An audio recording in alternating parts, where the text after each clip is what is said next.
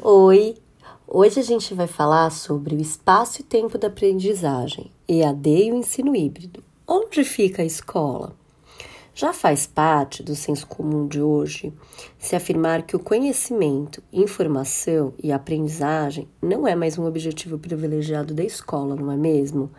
Aprendemos dentro e fora do espaço escolar. Já se foi o tempo em que a escola era o principal lugar de aquisição das informações. A escola hoje é um lugar também onde aprendemos e não só o lugar físico onde adquirimos conhecimento.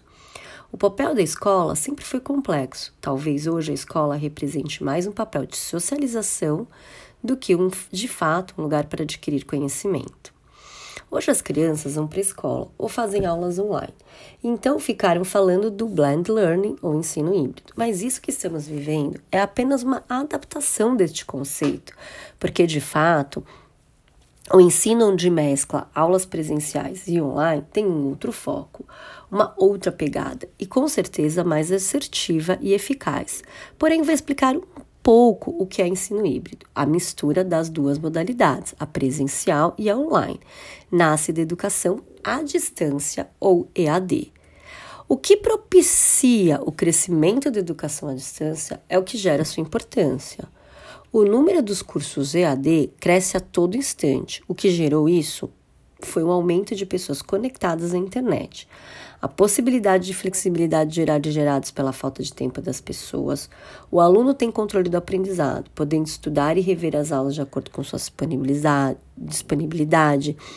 Os avanços tecnológicos, as aulas do ensino à distância podem contar com videoaulas, livros digitais, conteúdos em áudio, é, entre outros formatos. Deste modo, além de otimizar o ritmo de aprendizado dos alunos, agora é possível acompanhar pelo smartphone ou tablet, aumentando ainda mais a autonomia dos alunos.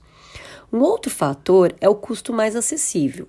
Com isso, ocorre uma democratização do ensino. Quem não pode cursar uma universidade, seja pelo ônus financeiro é, ou pela indisponibilidade de física, né, de ter uma distância muito grande, pode contar com EAD para avançar nos estudos.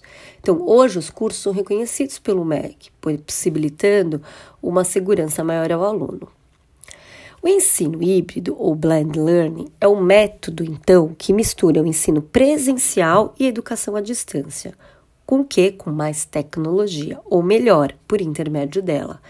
Essa é a grande diferença. Podemos ensinar e aprender de inúmeras formas, em todos os momentos e múltiplos espaços.